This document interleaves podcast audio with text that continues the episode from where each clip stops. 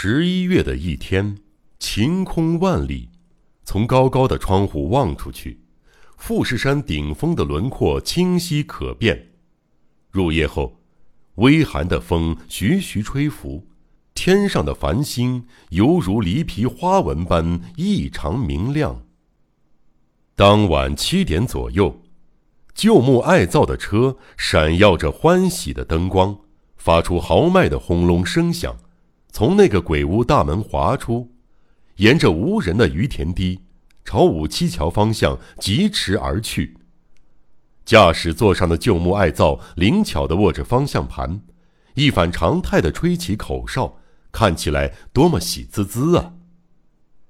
今晚夜色清朗，但他看起来又是如此得意。作为那害人犯罪活动的背景。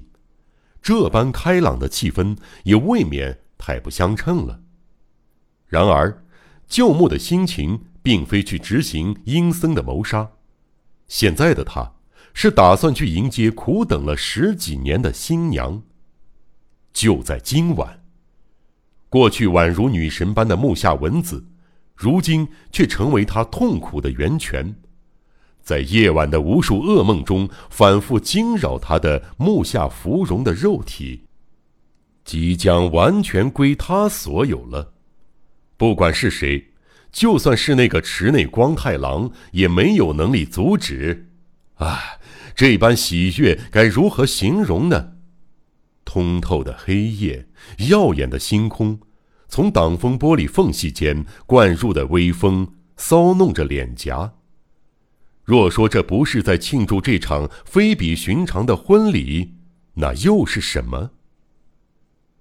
当晚，木下芙蓉约好的约会时间是八点，旧木七点半就把车停在芙蓉平时搭车的那条马路上，等候他的光临。他坐在驾驶座上，弓着背，将鸭舌帽压低，遮住双眼。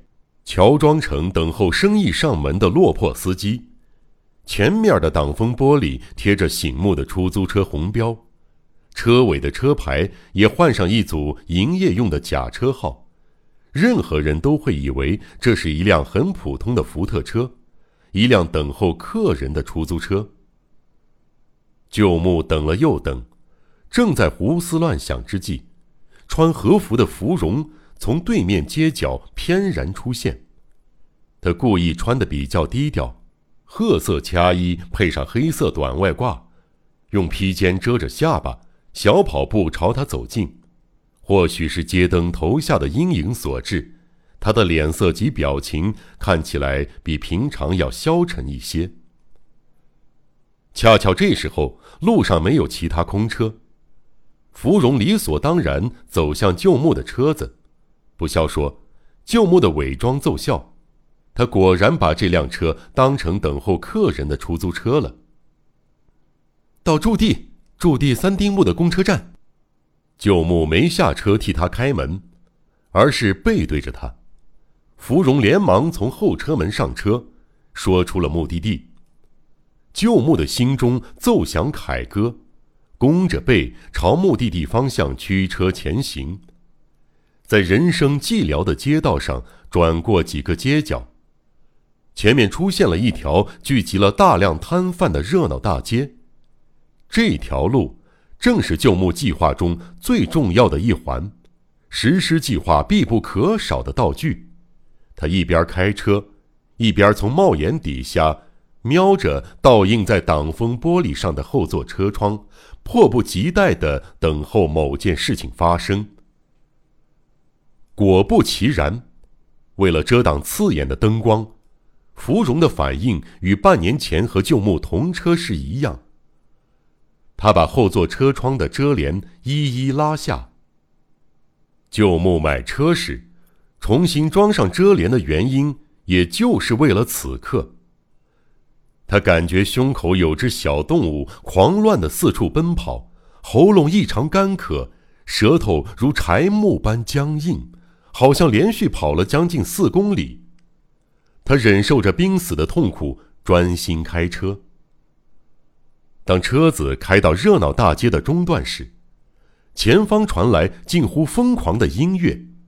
原来，空地上有娘曲马戏搭起大型帐篷招揽生意，乐队正在演奏土气的乡村音乐，乐师使劲吃奶的力气，疯狂地吹奏活呼曲。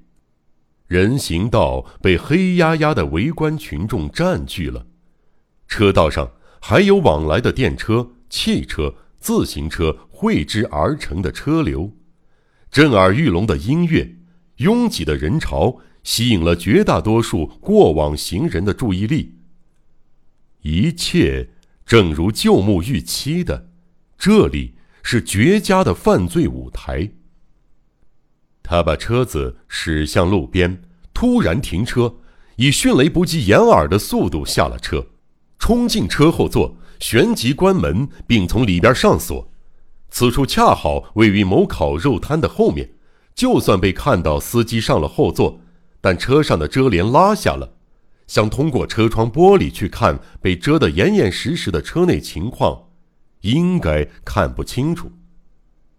他冲进后座的同时，立刻伸手勒住芙蓉的脖颈，那白色柔软的部位在他的双手间可怜的抖动着。请，请原谅我，请原谅我。你你实在太可爱了，可爱到我舍不得让你活着。他满嘴风言风语，逻辑混乱，不知所云，手上却越来越用力，仿佛要将那柔软的白色脖颈掐断似的。当芙蓉见到原以为是司机的男子，仿佛疯子般冲进后座时，万分恐惧之下。还是认出眼前这个像疯了一样的男人是旧木，但他仿佛陷入噩梦般，浑身僵硬，舌头打结儿，发不出任何声音，就连想逃离或呼叫的力气也没有。诡异的是，他不但不躲不藏，还睁大了双眼，出神地望着旧木，脸上的表情好像是哭，又好像是在笑。仿佛自愿被勒死似的，还把脖颈往旧木那边凑了过去。旧木勒着芙蓉脖子的时间超过了正常的必要时间，后来他想松手时，却因手指僵硬而无法松开。就算不是这个原因，他也害怕一放手，芙蓉就会重新活蹦乱跳起来。但也不能一直保持这个姿势。他胆战心惊地缓缓松手，被害者像水母般软绵绵地从座位上滑落至车底。他取下坐垫儿，费了不少力气才将芙蓉的尸体塞入底下的空箱，再将坐垫放回原位。完成这项大工程之后，他整个人都累瘫了。为了平复激动的情绪，他静静地坐着。外边依然热闹地演奏着活呼曲，他开始担心那些曲子该不会只是为了欺骗他才演奏的。他一拉开遮帘的时候，车窗外就会有无数张脸孔凑过来，一双双眼睛死死地盯着他。一想到这里，他就吓得动都不敢动。他战战兢兢地拉开一条缝隙，向外窥探。幸好外边没有人发现，不管是行经的电车、骑自行车的还是行人，大家都没有对这辆车表现出任何兴趣，匆匆擦身而过。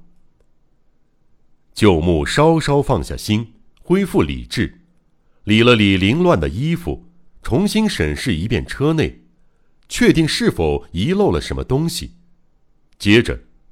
他在车底的橡胶垫角落发现一只小手提包，那当然是芙蓉的随身物品。打开一看，里面并没有什么特别的东西，只是其中有一把银质化妆镜。旧木顺便取出来照了一照，在那只圆镜中，他的脸色略微惨白，但表情并非那么凶神恶煞。他照镜子照了好久。努力调整呼吸，等待气色恢复。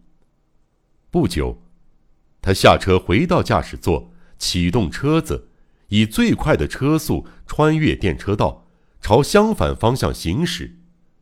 穿越一个又一个人迹稀少的市镇，来到某神社前，把车停妥，确定四下无人之后，他关掉车头灯，拉起遮帘，取下出租车标志，换回车牌，接着，他再度打开车头灯。这时候，旧木已经完全冷静下来了，准备踏上归途。